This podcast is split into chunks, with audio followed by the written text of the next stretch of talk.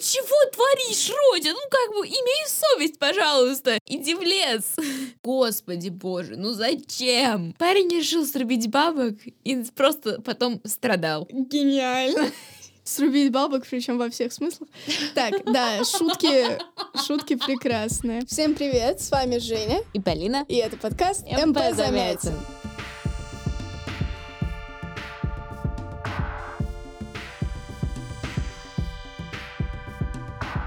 Мы готовимся к ЕГЭ по литературе. Я студентка первого курса журфака МГУ. А я в этом году заканчиваю 11 класс и собираюсь поступать на журфак. Сразу небольшой дисклеймер. Наш подкаст — это не полноценная подготовка к ЕГЭ по литературе. Мы просто помогаем вам. Поэтому, пожалуйста, читайте кодификатор, учите литературу в школе. Не надейтесь только на нас, но мы постараемся сделать вашу подготовку к ЕГЭ максимально приятной.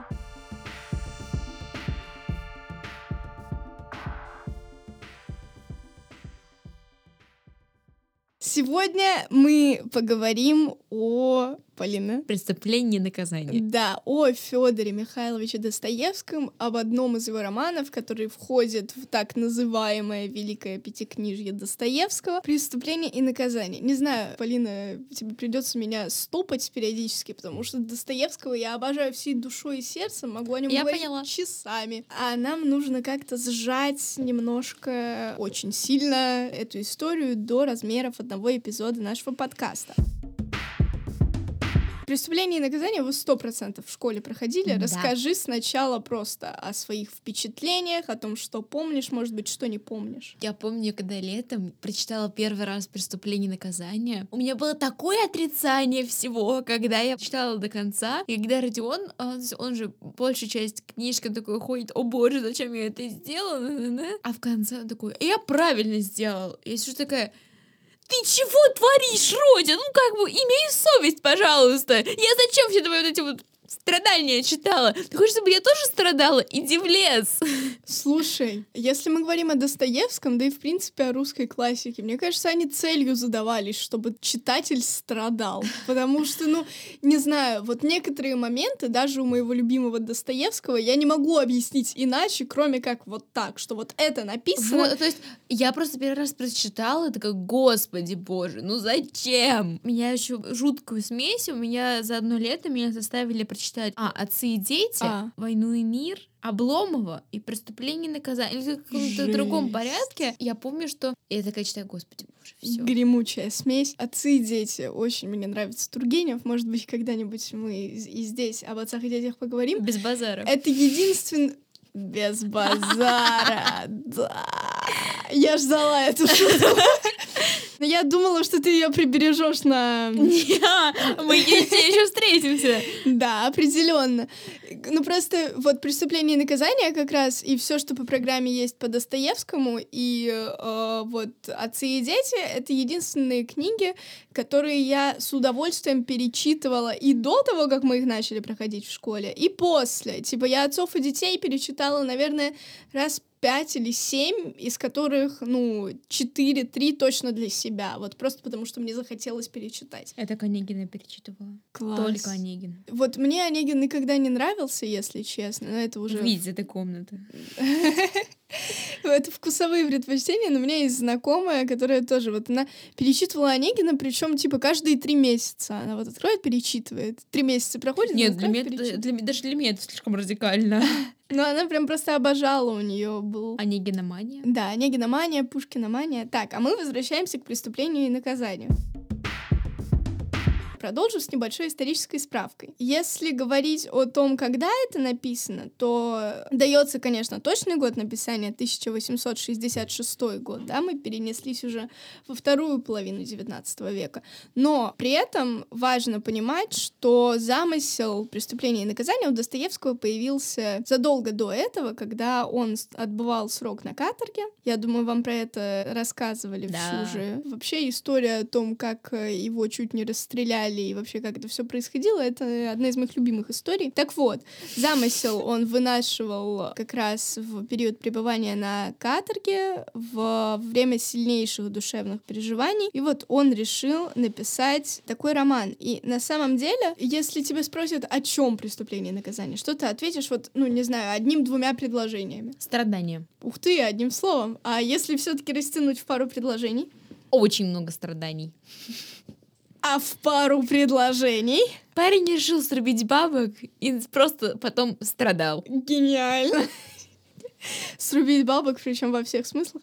Так, да, шутки, шутки прекрасные. Но на самом деле, э, на мой взгляд, одна из ключевых тем там, но при этом ключевых, но не очевидных. Это нечеловеческие условия жизни беднейших слоев населения и безнадежность их положения, потому что Раскольников кто? Раскольников бедный студент. Максимально бедный Причем студент. это вот не бедный студент журфака МГУ, как, не знаю, я себя называю бедным студентом. Ну окей, у меня, может, типа, не так много денег, и я не езжу в университет каждый день на такси, но как бы, ну, деньги есть. Нет, это не такое бедное студент студенчество. Бедное студенчество — это вот как у Раскольникова даже на еду денег не хватает, и он живет в какой-то съемной комнатушке, похожей на гроб. Ну, то есть как бы там все совсем плохо. И почему у него вообще в голове появляется вот эта теория и мысль об убийстве? Об этом мы подробнее поговорим еще сегодня, но один из ключевых моментов, вот по которым он вообще пришел к этой идее, это я убью старуху жадную, у которой куча денег, которые вообще непонятно, зачем ей нужны. И молодые, такие как я, будут жить лучше. Типа, я убью одну старуху и спасу Ну да, этим вот огромную мы кучу когда людей. Про сон говорили. Ну да, мы тоже упоминали, что Раскольников у него обостренное чувство справедливости вообще. Мгм. А, и вот как раз-таки ну, подходит под его вот эту вот абсолютную справедливость, что зачем вообще этой бабке нужны деньги, ей так недолго осталось. Вот мы, бедное умирающее студенчество, вообще питаемся одними хлебными корками и колбаскными обрезками. Ну вот, да. Хотя на самом деле, конечно, этим теория Раскольникова не ограничивается. Мы об А, ну этом да, еще сегодня... Да, об этом еще сегодня поговорим. А пока быстро прямо блиц вопрос, э, даже не блиц опрос, а блиц вопрос. По жанру это что? А, Роман, Да, роман, отлично. Причем вот говорят, что самый первый психологический, социально-психологический роман в истории русской литературы это Лермонтовский герой нашего времени, и как бы, ну, с этим бессмысленно спорить, это факт.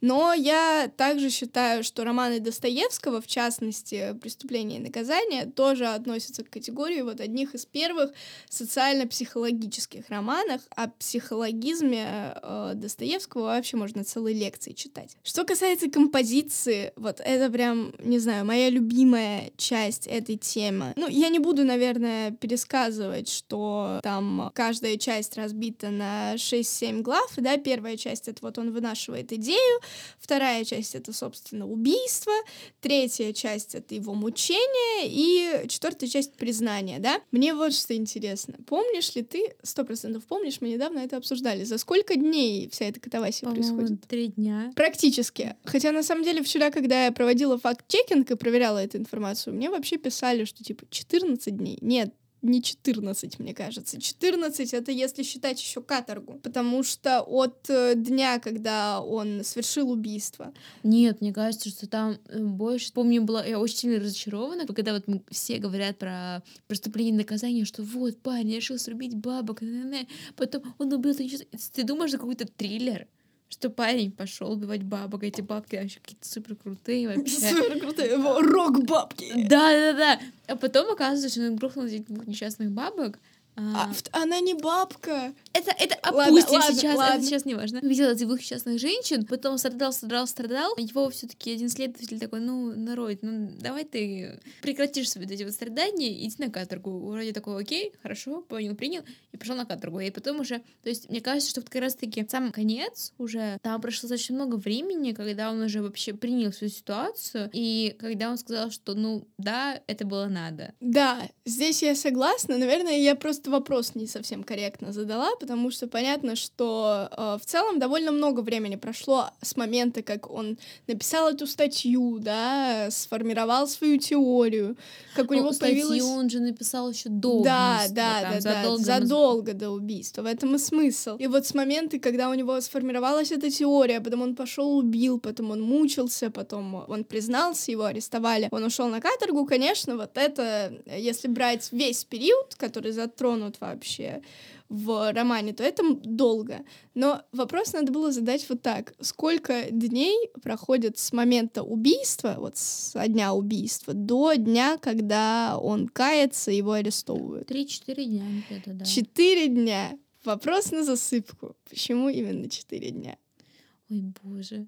Можно я скажу, что в Китае 4 ассоциируется со словом смерть? Вот. э, Слушай, Нет. слушай, ну зная любовь Достоевского к цифрам, шифрам и вот таким нестандартным фактам, как бы, ну, в целом можно в это поверить. Я помню, у нас был отдельный урок по цифрам в преступлении и наказании. Я сейчас не вспомню к своему стыду, но мы считали ступеньки, там что-то, по-моему, с первого этажа до квартиры старухи, что-то около 13 ступенек или что-то такое. Там точно есть число 13, точно есть число, которое за сотку переваливает. А, это он шаги считал. Но я вот не помню, что он, знаешь, 139 или что-то. Поэтому вообще можно отдельный эпизод сделать по цифрам в преступлении и наказании. Но суть не в этом. Почему 4 дня? Я думаю, ты помнишь, этот вопрос задавали и нам, и вам на зачете по литературе в Щуже. Что именно читает Соня Раскольникова? А, воскрешение Лазаря. Да, Евангелие. четвертый день по да. Писанию. вот этот образ вообще э, легендарный сцена, где блудница и убийца читают Евангелие, да, она читает ему воскрешение Лазаря. Лазарь воскрес на четвертый день. Не знаю, может быть, ты помнишь хотя бы примерно притчу эту о воскрешении Лазаря? Что там вообще происходит? Кто такой Лазарь? Мне почему-то казалось, что Лазарь — это Иисус. Нет, нет, нет, нет, нет, нет. Лазарь это не Иисус. Иисус воскрешает Лазаря. Так, хорошо, тогда давай я попробую тебе кратко пересказать. Лазарь вообще, его называют еще Лазарь из Вифании. Так вот, суть в том, что Иисус по дороге в Вифанию уже знал, что Лазарь умер. Он шел туда со своими учениками, которые везде его сопровождали, и с фарисеями. Фарисеями называли тех, кто не хотел уверовать в Иисуса, кто не верил в то, что он сын Божий, кто это отрицал. И с ним шли фарисеи. По дороге к гробнице Лазаря Иисус заплакал, и иудеи, видевшие это, говорили, смотри, как он любит его, то есть Лазаря. Когда они подошли к пещере, где Лазаря захоронили, и отвалили от нее камень, да, которым загораживался туда вход, э, Иисус стал молиться. Есть кусочек его молитвы, не знаю, наверное, его я зачитывать не буду. В общем, суть в том, что он молился, просил отца его услышать, просил вернуть Лазаря к жизни, потому что Лазарь был близким другом Иисуса. И, собственно, что происходит?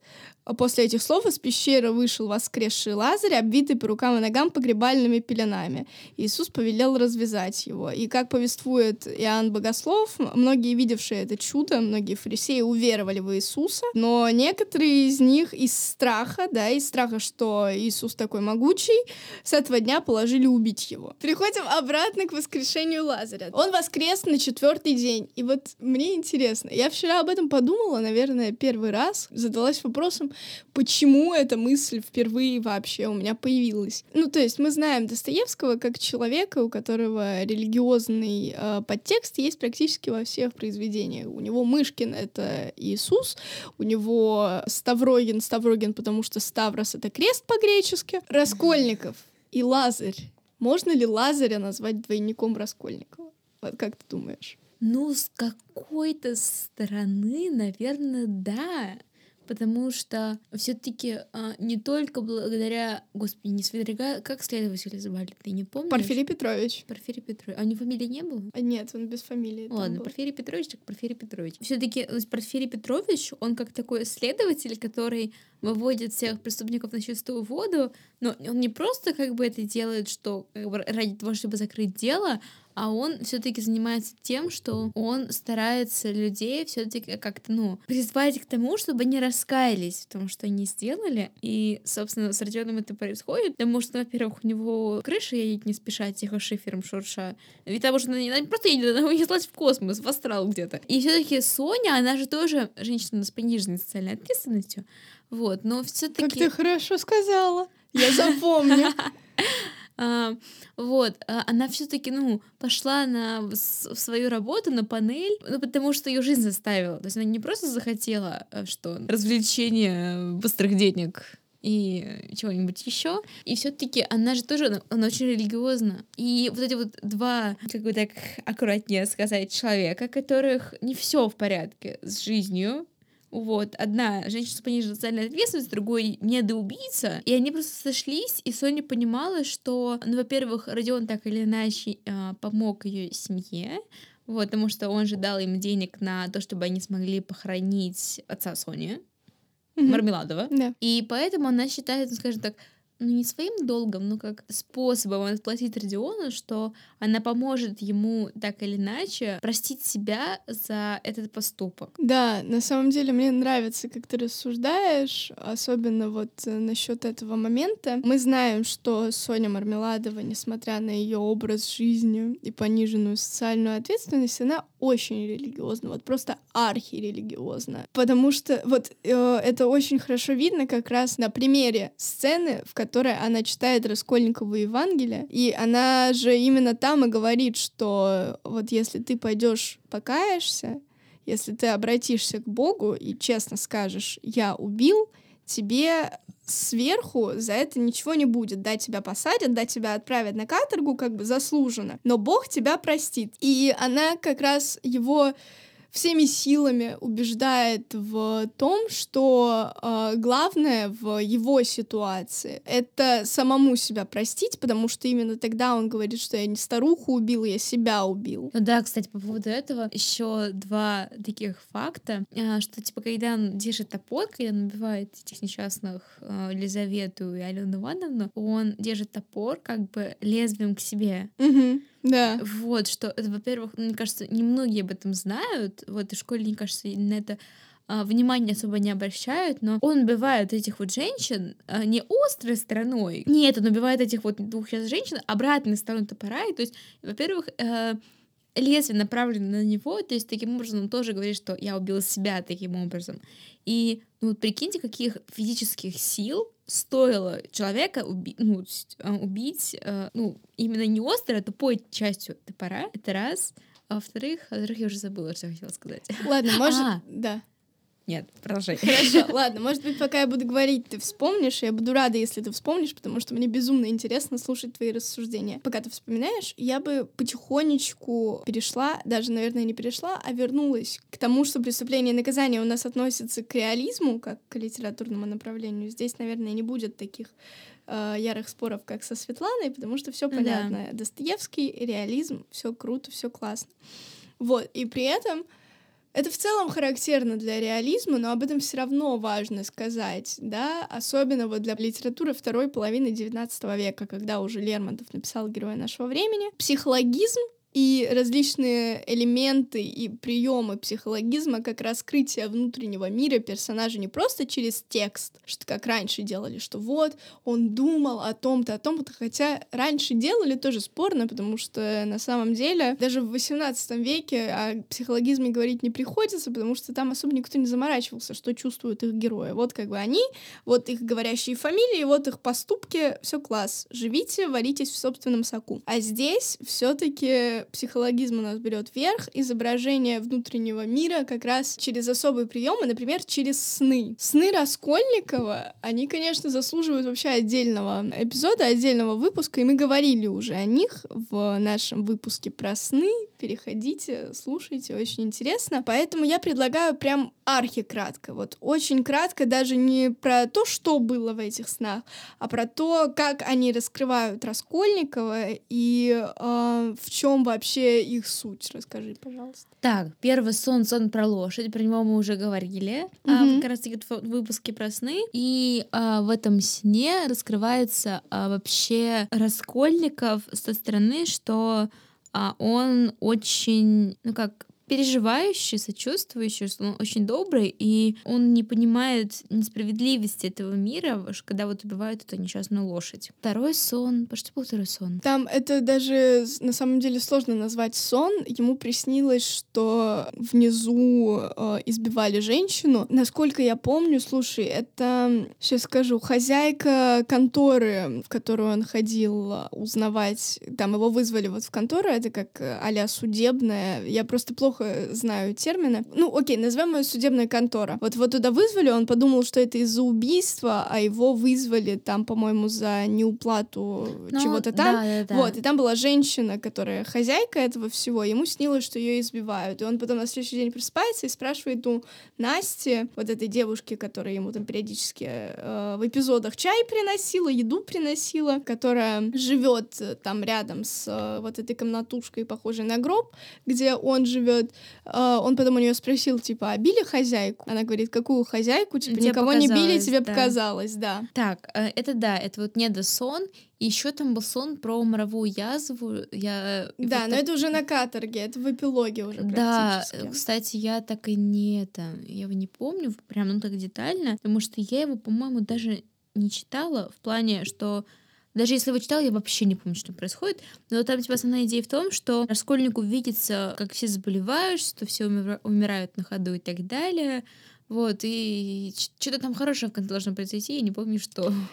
Ну, да, наверное, последний сон мы не будем сегодня прям так подробно обсуждать, потому что это уже каторга, это уже эпилог, и как бы, наверное, это не звучало, может быть, странно, грустно и обидно, для нас интерес все таки основной, как для тех, кто готовится к ЕГЭ, представляют больше другие эпизоды. Хорошо, мы вспомнили их Блин, примерно... я все еще думаю над тем, что я хотела сказать, я помню, что это что-то нам... Это, по-моему, про религиозное что-то было, но не могу вспомнить, что абсолютно. Бывает, бывает. Детали вылетают из головы, ничего, может, еще вспомнишь. Возвращаясь к снам, мы вспомнили их примерное содержание. У меня теперь к тебе вопрос, как они раскрывают Раскольникова и какое они вообще значение имеют для композиции, для сюжета? Ну, мне кажется, что все-таки эти сны нужны были для того, чтобы показать, что Раскольников не какой-то вообще абсолютно э, неадекватный, злобный, вообще отвратительный герой, который убивает ради того, чтобы убить и получить удовольствие, а все-таки ради того, чтобы принести какую-то благую, ну, он преследует какую-то благую цель, ну, как бы не рассматриваем его теорию о великих людях и нормальных обычных людях, которые, ну, просто люди. Э, твари, дрожащие. Твари дрожащие или право имеют. Да, вот, вот у него вот. есть две касты, право имеющие и твари дрожащие. Да, и вот это вот, что твари дрожащие, вот. И все таки все сны, так или иначе, показывают, что он все таки многогранный персонаж. Ну вот, да, и я бы хотела зацепиться за твои слова о том, что э, он не маньяк, который убивает ради удовольствия,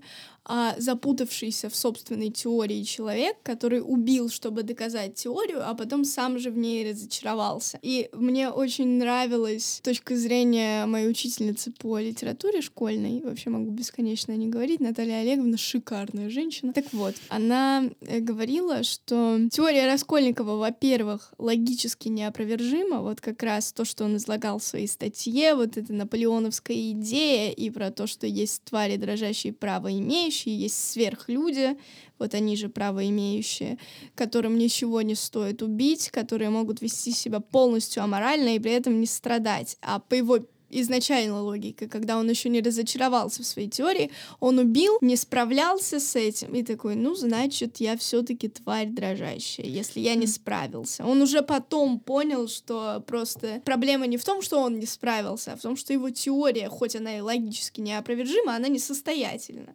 Да, ты что-то хотел сказать. Сейчас так что-то задумалась, что ты говоришь, что вот, он там, ну, убивает, что его вот эта теория неопровержима, но то есть, что вот он убил, и как бы по факту он же мог и не страдать, вот не будь он Раскольниковым. Ну вот смотри, вот. он бы не страдал как раз, если бы был по своей теории сверхчеловеком. Вот, да, и такое ощущение, что это сверхлюди, какие-то маньяки. То есть мы все прекрасно понимаем, что все люди все-таки, ну, как бы люди со своими эмоциями, страданиями, проблемами, тараканами в голове. И так или иначе, каждый из нас по той или иной причине страдает, но мне кажется, что э, вот если так подумать, то он описывает какого-то очень конкретного человека, который ни о чем не задумывается, ну или в частности людей, у которых дикие проблемы с башкой. Ну слушай, в понимании Раскольникова сверхчеловеком является Свидригайлов который... В каком момент? Подожди, подожди, подожди. Мне кажется, что он, он что сверхчеловек это Наполеон и так далее. Да, а да, да, да, каком... да. Нет, мне кажется, подожди, у Раскольникова со Свидригайловым были какие-то такие очень, с одной стороны, напряженные отношения. Подожди, а мы говорим... Под... Сейчас. Э, а, мы говорим об одном и том же Свидригайлове, в смысле мы понимаем Свидригайлова как одного и того же человека. Свидригайлов это тот человек, который в конце э, совершает самоубийство. Да, да, да, да, это да, самый... он. Вот почему он считает э, его сверхчеловеком. Там есть сцена разговора их очень долгого, где, собственно, Свидригайлов рассказывает ему о своих грубо говоря, похождениях. А если мы вспомним, то как раз Свидригайлов застреливается незадолго после вот этого разговора с Раскольником. Это Раскольниковым. Слушай, у меня вообще абсолютно другие эмоции по поводу вообще впечатления об этом. Да, я помню, что этот разговор был, но мы все прекрасно понимаем, что Свидригайлов э, клеился к. К Дуне, Ду, да, Дуне, к сестре Дуне. Раскольникова. К сестре Раскольниковой, поэтому... Да, Раскольников об этом знал. Да, конечно. Вот, и поэтому, когда они разговаривают, мне кажется, Раскольников не считал, что Сваргай какой-то великий человек. Мне кажется, что все таки у Раскольникова так или иначе еще осталась капля совести. Понимаешь, себя же он тоже не оправдывает э, после убийств старухи и Елизаветы, и ее нерожденного ребенка. Об этом мы подробнее говорили в выпуске про сны. Да, э, внутр... внутренняя реклама, контекст А, да, мы знаем, и Раскольников знает, что а, Свидригайлов клеится к Дуне. Дуня молодая девушка, совсем молодая. Она не девочка, но очень молодая девушка. Но хочу отметить, что Дуню он на самом деле любил, он объяснялся ей в любви, честно. Он пытался ее удержать, но как бы, ну, не физически, не физическим образом. Опять возвращаемся к его теории. Есть сверхлюди, он их не оправдывает, он э, просто утверждает, что вот есть такие люди, которым убить, не знаю, изнасиловать, это, ну, простите, как в туалет сходить. Вообще ничего не стоит. Кофе с пенкой да раз плюнуть, как говорится. Полина, живи. Так вот, есть такие люди. И э, Свидригайлов, по сути, он идеально подходит под э, вот эту теорию Раскольникова, под образ сверхчеловека, рассуждая о том, почему для Раскольникова Свидригайлов сверхчеловек. И вообще главный, основной аргумент э, вот этой теории. После какого момента Раскольников окончательно решает идти признаваться, что вот я убил. Помнишь? После разговора с Соней, когда она прочитала ему Лазаря, нет? Нет, после того, как ему говорят, что Свидригайлов застрелился. Все, а, по да, его да. теории, сверхчеловек тоже не выдержал. Того, кого он видел сверхчеловеком, больше нет, потому что он Но... не выдержал своих грехов и самоубился. И понимаешь, это, ну, я не могу утверждать, потому что я не разговаривала с Достоевским, я этого не спрашивала. Но получается... Федь, вставай, есть разговор. Федя, давай выпьем чаю. Перевожу Свидригайлов застрелился на язык Раскольникова и его теории. Тот, кого ты считал сверхчеловеком, не выдержал собственных грехов и совершил самоубийство. Значит, ты тоже не выдержишь. Твои Иди, действия. признавайся. И все. Нет, я не спорю э, с тем, что действие Сони, вот этот момент с чтением Евангелия и ее убеждение в том, что нужно признаться, потому что тогда Боженька простит, я не спорю с тем, что это очень сильно повлияло на Раскольникова и тоже подталкивало его постепенно к тому, чтобы пойти признаться в том, что он убил. Но вот этим решающим фактором и катализатором его признания являлась как раз новость о том, что Свидригайлов застрелился. И вот просто, мне когда в школе об этом сказали, я просто Пау! Да, все понятно. Прости, очень эмоционально, наверное. Нет, ну, кстати, возможно, сейчас немного еще просуждаем, Вот прикинь, а у нас же там в конце Свидригайлов собирался уехать в Америку. То ли жену убил, то ли она сама. Он жену э, убил, жену да, убил, да. её- Вот, он такой, все, и надо ехать в Америку, иначе, ну, меня тоже там посадят, не посадят и так далее. О, про Вот. Америку. Да, ты говори. Вот, и то есть, прикинь, если бы он уехал, если бы он не застрелился, когда вот ему там эта несчастная девочка, там, пятилетняя привиделась, есть два варианта. Либо он в Америке покончил бы с собой, либо в Америке он просто стал очередным маньяком. Хочешь, я тебе открою Америку? Сейчас открою. Давай. Я была в шоке, когда это узнала. Уехать в Америку, вот то, что он говорил, что он собирается уехать в Америку. Уехать в Америку не буквально, он не собирался ехать в э, США, грубо говоря. Уехать в Америку — это эфемизм для умереть. Так, Роскомнадзор. та- та- так говорили, когда типа вот он скоро уедет в Америку, значит он скоро умрет. Поэтому там была очень неоднозначная реакция. Я сейчас точно не воспроизведу, но я думаю, ты помнишь, когда вот он со всеми прощается и говорит, что я уезжаю в Америку, там очень многие же на это странно реагируют. Типа, ну, как, я не думаю, что когда условно к тебе кто-то придет и скажет, вот ты знаешь, Полин, я собрался в Америку, я вот там через пару дней самолет. Ну, Окей, если это не супер близкий человек какой-то, а вот просто знакомый, ну ты вряд ли там, не знаю, закроешь лицо руками, заплачешь, запереживаешь. Так, конечно, со Свидригайловым никто не, не делал, но реакция тоже была неоднозначная, потому что все понимали этот эфемизм. Мне очень нравится вообще то, как у нас развивается с тобой обсуждение, но, во-первых, у нас осталось не очень много времени, а во-вторых, очень много еще что обсудить. Поэтому э, вот мы обсудили сейчас, почему Раскольников признается, обсудили его теорию, его сны. Э, Я бы хотела еще обязательно сказать про Петербург и про э, двойников Раскольниковой. Их, по-моему, там очень много. Да, их очень много, и вот как раз одно из 12 сочинений у меня тоже в варианте было, и на пробнике было про двойников Раскольникова, вот кто ими является, и как бы с какой точки зрения они его двойники. А, Но сначала про Петербург. Смотри, мы когда обсуждали сны, и в том числе сон Раскольникова, мы говорили о том, что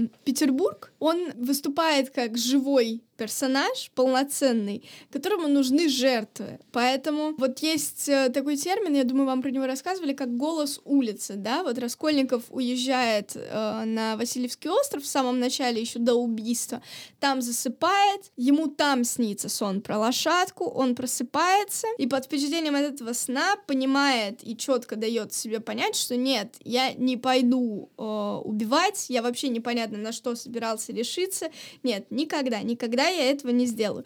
Возвращается в Петербург, и вот тут же идет эта песня, мы ее обсуждали, что типа по Подяческой пошел свою прежнюю нашел, потом он попадает в кабак, встречается там с Мармеладовым, он ему рассказывает про то, как они живут, он потом видит, как они живут, он же к ним приходит, и это ему плюс в копилку, ну, к его идее условно, что вот люди страдают, а я всех спасу. А, слышит там этот разговор а, офицера с ам, каким-то молодым человеком про вот как раз Алену Ивановну, про эту процентщицу, про Лизавету, про то, что у них куча денег, и при этом вообще непонятно зачем, они такие скупые, жадные. Потом на рынке он случайно слышит разговор, из которого понимает, в какой день они будут дома. Город и голос улицы всячески его к этому подталкивает. А когда он убивает, запускается череда смертей, да, сейчас не по порядку, но суть одна. Умирает Свидригайлов, умирает Мармеладов, умирает его жена, умирают просто практически все вокруг Раскольникова. И как раз в живых, насколько я могу судить, остаются только вот те, кого мы можем назвать его двойниками. Кого бы ты назвала его двойниками? Вопрос нет, я не знаю. То есть мы когда рассуждали, что у нас двойник Раскольникова так или иначе Свидригайлов, то есть Свидригайлов вы просто Раскольников, который доведен до какого-то абсолюта. Ну вот да, это, Вот. понимаешь, это идеал Раскольникова вот по его теории. Мы А, уже да, это то есть, а, мне кажется, и там, сколько я помню, Свидригайлов тоже говорит, что так или иначе, то есть он верил вот в эту теорию, которая есть у Раскольникова. Ну, Как мы уже говорили, наверное, в самом начале, что так или иначе Лазарь, двойник Раскольникова, который так или иначе остается ну, жив. да, мы о нем поговорили тоже. Вот. А кто еще у нас может быть? А, Раз- Разумихин, наверное. Ну, Разумихин, да. Самая лапочка, господи. Смотри, Разумихин... Это, это, вот... это в темном царстве. Я реально, я бы его назвала двойником Раскольникова, наверное, еще с той точки зрения, что вот это Раскольников без своей теории. Вот если бы у него не было этой больной идеи, он был бы примерно таким же, как Разумихин, потому что Разумихин и по статусу, э, по социальному, такой же, как Раскольников. Они, он они его... по-моему, оба на юрфаке учились. Да, да. Они э, однокурсники, он тоже студент, тоже бедный студент, он тоже как-то пытается работать. Раскольников же тоже подрабатывает. Вот. Ну, в последнее время он просто забросил. Да, он забросил, а вот Разумихин не забрасывает. И вот он такой... И при этом, кстати, Разумихин же тоже очень сильно заботится о окружающих, в том числе и Родионе, который лежит вот в этой несчастной гробокомнате, а, ничего не делает, просто, ну, тоже свои теории больные толкает. Вот такой, типа, ну, рот, типа, да что ты творишь? Быстро ноги в руки и пошел денег ну, вот. зарабатывать. И на самом деле я так рада, что в итоге Разумихин э, с Дуней оказываются вместе, потому О, что это, это не... самые здоровые отношения во всей русской литературе. Просто Дуня и Разумихин самая, э, не знаю, крепкая, лучшая, адекватная пара вообще из тех, которые можно себе представить. Вот, еще из двойников. Я думаю, это спорно, но в школе и на всех подготовках всегда называли еще Порфирия Петровича следователя. Причем, вот смотри, ты говорила, когда его тему э, затрагивала, его образ, что он следователь, который быстро раскрывает преступление, и как бы да, с одной стороны, он сразу понял, почти сразу понял, что Раскольников на самом деле виноват, но он его не арестовывал, э, ждал признания, потому что, ну не знаю, с одной стороны, ему было интересно, а с другой стороны, ему именно хотелось, чтобы Раскольников сам пришел к признанию. И, но Порфирий Петрович, что немаловажно, это же его первое серьезное дело. Он же не старый следователь. Он типа... В смысле? Это, ну, Раскольников и убийство старухи — это его первое серьезное дело, которое вот он сам расследует. Поэтому он тоже еще, ну, прям, грубо говоря, очень грубо говоря, совсем зеленый. И вот сразу ему сходу такое дело, да, бедный студент э, рубит бабки. Блин, мне казалось, что, ну, он достаточно опытный. Ну вот нет. Ну, то есть он давно работает, но, знаешь, на таких, э, насколько мне известно, у него работа была в стиле, там, не знаю, помощник следователя. Ну, ну суть в том, что он сам никакие дела не вел никогда до этого. Раскольников. Не знаю, просто когда мы в, это, первое... в школе мы это все дело проходили, когда нам говорили, что э, с одной стороны, да, Порфирию Петровичу было интересно, как он, ну, это все с Раскольниковым что произойдет, но он такой, знаешь, как, как это по-русски-то еще сказать, он человек, который верит в то, что а, все-таки в Раскольникове проснется это вот чувство ну, справедливости, наверное. Ну да. Вот. И он, знаешь, что-то вроде а проповедника, не тот, который говорит, что типа верим в Бога очень дружно все вместе, прям по Это вот все. Соня говорит. Вот. Не, ну, именно ну, а в плане, понятно, что, да. знаешь, когда вот ты приходишь в церковь на исповедь какую-то, и он ждет этого Раскольникова. И он, кстати, на самом деле, он очень хитрый. Вот так или иначе, он реально да, очень да, хитрый. Да. Вот, и когда он, типа, Раскольников встречается, а, он же несколько раз, ну, по-моему, два или три раза встречался с ним. Mm-hmm. Не помню точно. Вот, такой, типа, народ, ну, дорогой, ну я же знаю, что ты грохнул бабок. Ну, ну давай, ну давай, давай, давай. Да, да, да, Причем он не говорит это ему прямым текстом, он всячески намекает, что он в курсе, что ему да, как бы и так все понятно. Да. Типа, ну, Рой, ну, ну давай, ну, вы все прекрасные, умные люди, э, ну давай, ну, ну давай.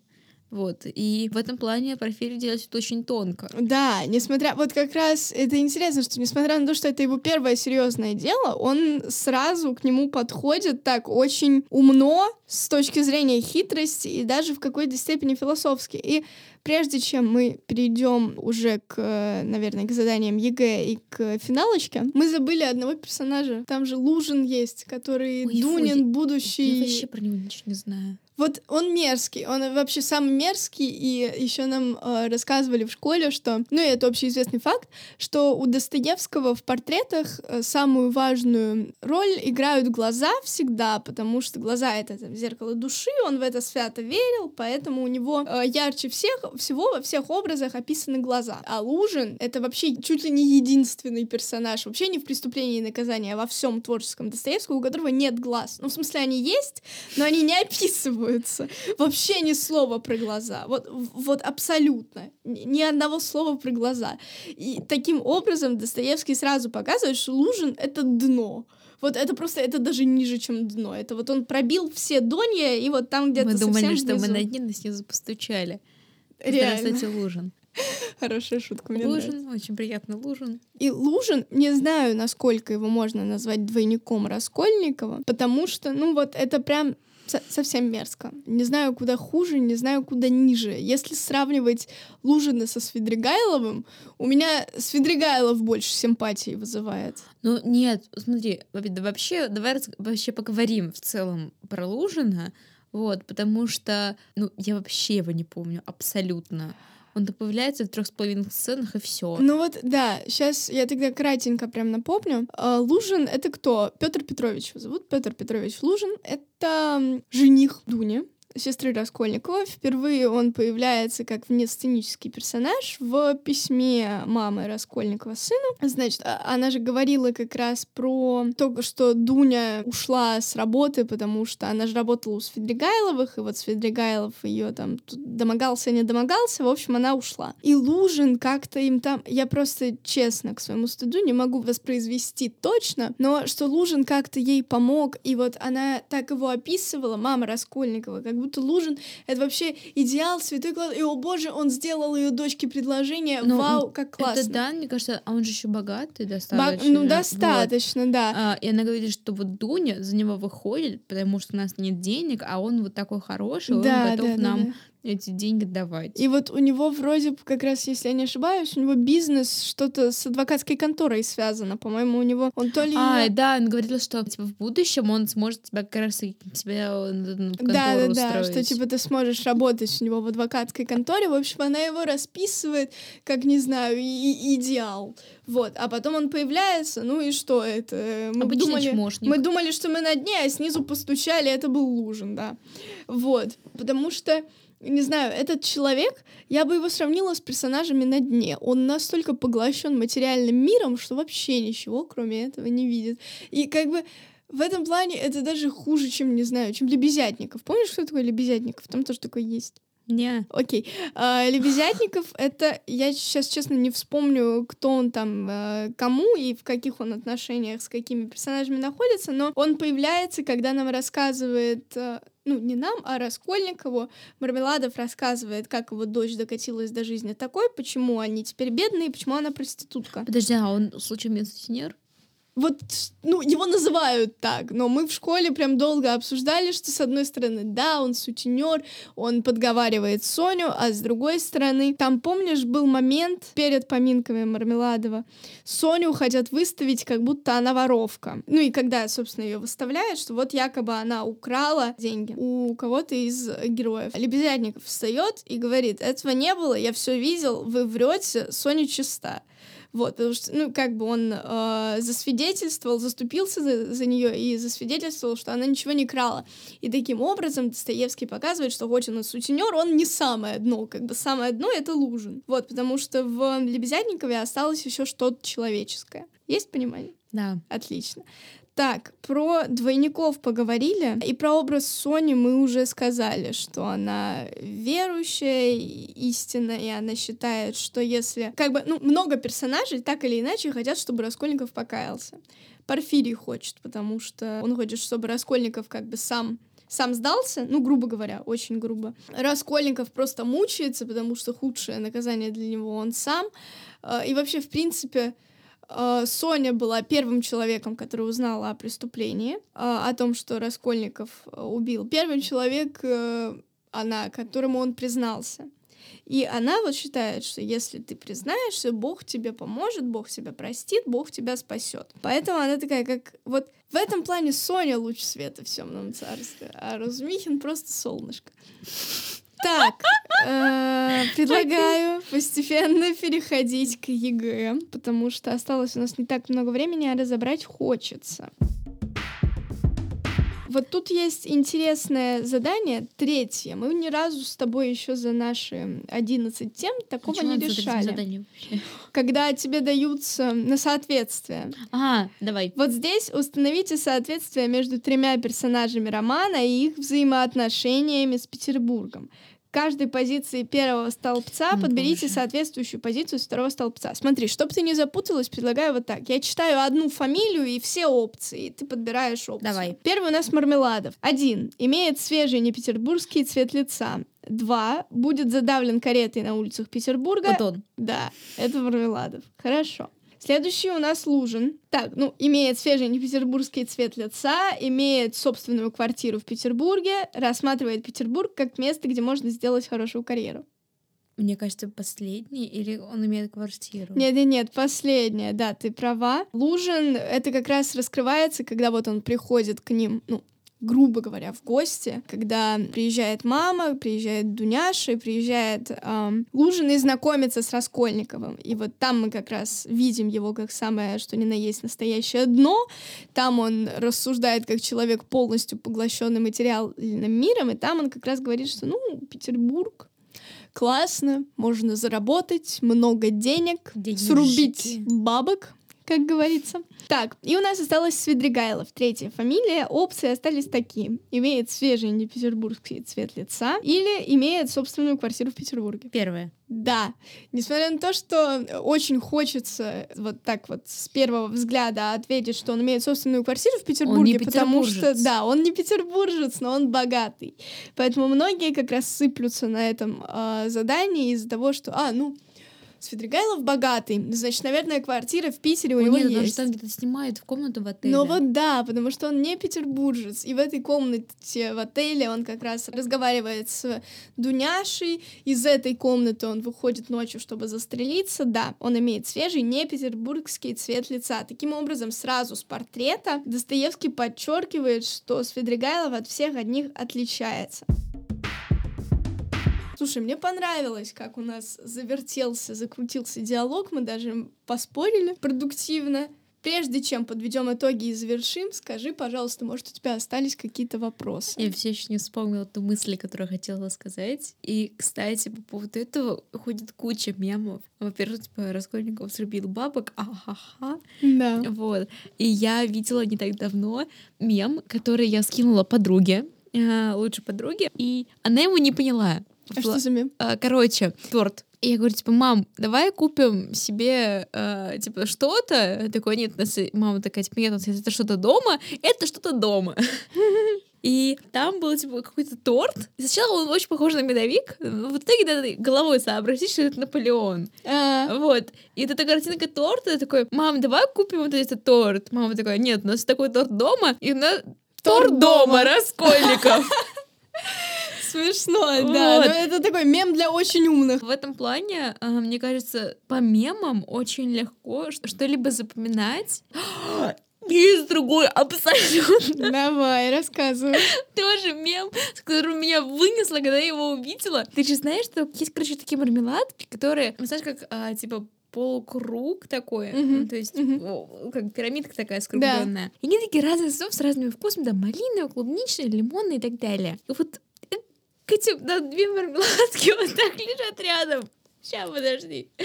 И к ним приделали лица Мармеладова и А. ее отца. Это просто, это вот такой разрывной.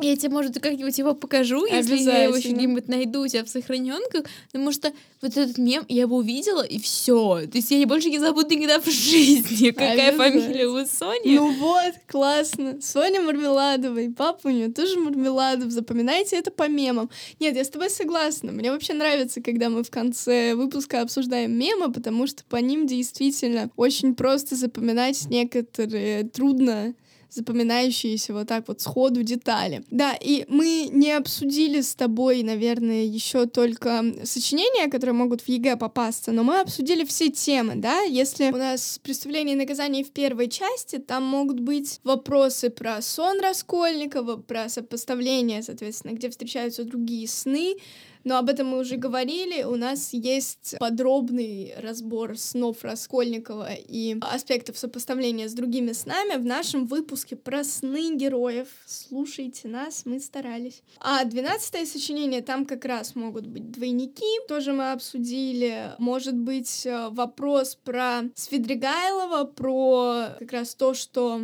он для Раскольникова, это вот по его теории сверхчеловек. У меня на одном из пробников был вопрос, э, что-то вроде, почему Достоевский так яро осуждает теорию Раскольникова. И вот об этом мы не сказали, а это очень важно. Просто маленькая деталь что Раскольников хочет убийством все, всех спасти. Вот, теория крови по совести. Почему ее осуждает Достоевский? Кровь по совести, то есть вот эта мысль Раскольникова, что я убью бабушку, и от этого люди будут счастливы, потому что деньги достанутся им. Ее, и я вот всех спасу. То есть это идея вс- всеобщего спасения, это идея Иисуса, да, но Иисус для того, чтобы всех спасти, проливал собственную кровь, а Раскольников решил пролить чужую и при этом убил ребенка, да, нерожденного ребенка Елизаветы. Поэтому теория крови по совести совершенно для Достоевского несостоятельна, он ее осуждает. В целом, нам осталось только подвести итоги. Я нашла еще мемов.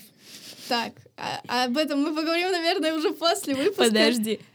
Кто-то упоминает двойное убийство. Раскольников. Срывный нерв. Да! Ладно, это действительно очень смешные мемы, но я думаю, нам надо постепенно... Поищите, вы, кстати, очень много для себя нового откроете. По факту. Можно сделать вообще спецвыпуск какой-нибудь по литературным мемам. Было бы классно. Раскольников не собирался убить старуху. Он просто хотел со смаху ударить ее топором по голове. Ну да, просто так, вообще, по приколу. Так, и все таки я настаиваю на том, чтобы мы потихонечку подводили итоги. Мы сегодня обсуждали роман Федора Достоевского «Преступление и наказание». Мы обсудили образ Петербурга, образ главного героя, образы его двойников. Что еще мы обсудили, Полин? Мы обсудили... А, сейчас надо вспомнить, что мы обсуждали. Мемы заставили все забыть, да? Да. Сейчас. Мы обсуждали вообще теорию да, теорию, теорию Раскольникова. Раскольникова о великих э, людях и тварях дрожащих. Да, тварь дрожащих Вот. и право имеющих обсуждали. Об отъезде в Америку. Да, Вот. это эфемизм. Подробнее в нашем сегодняшнем выпуске. И мы еще очень важно обсудили, что, во-первых, наказание для Раскольникова это он сам, его собственное терзание. Обсудили, почему он все-таки признается в убийстве. Да, кстати, еще очень интересный момент в заключение. Хочу сказать, что через несколько месяцев после того, как Достоевский дописал роман, и он не вышел, а был только в печати, студент убил старуху-процентщицу. Реально, в Питере был такой случай, в Петербурге. И у Достоевского тогда спрашивали, а вы, вы пророк, как вы узнали? А, ну, это же закономерно, потому что роман не о том, как Раскольников решил срубить бабок, а о бедственном положении беднейших слоев населения и о безысходности их положения. Я думаю, на этой радостной ноте мы можем завершать наш выпуск. Спасибо нашим слушателям за то, что вы нас слушаете, задаваете вопросы нам. Ну а с вами была Женя И Полина. и подкаст МП Замятин.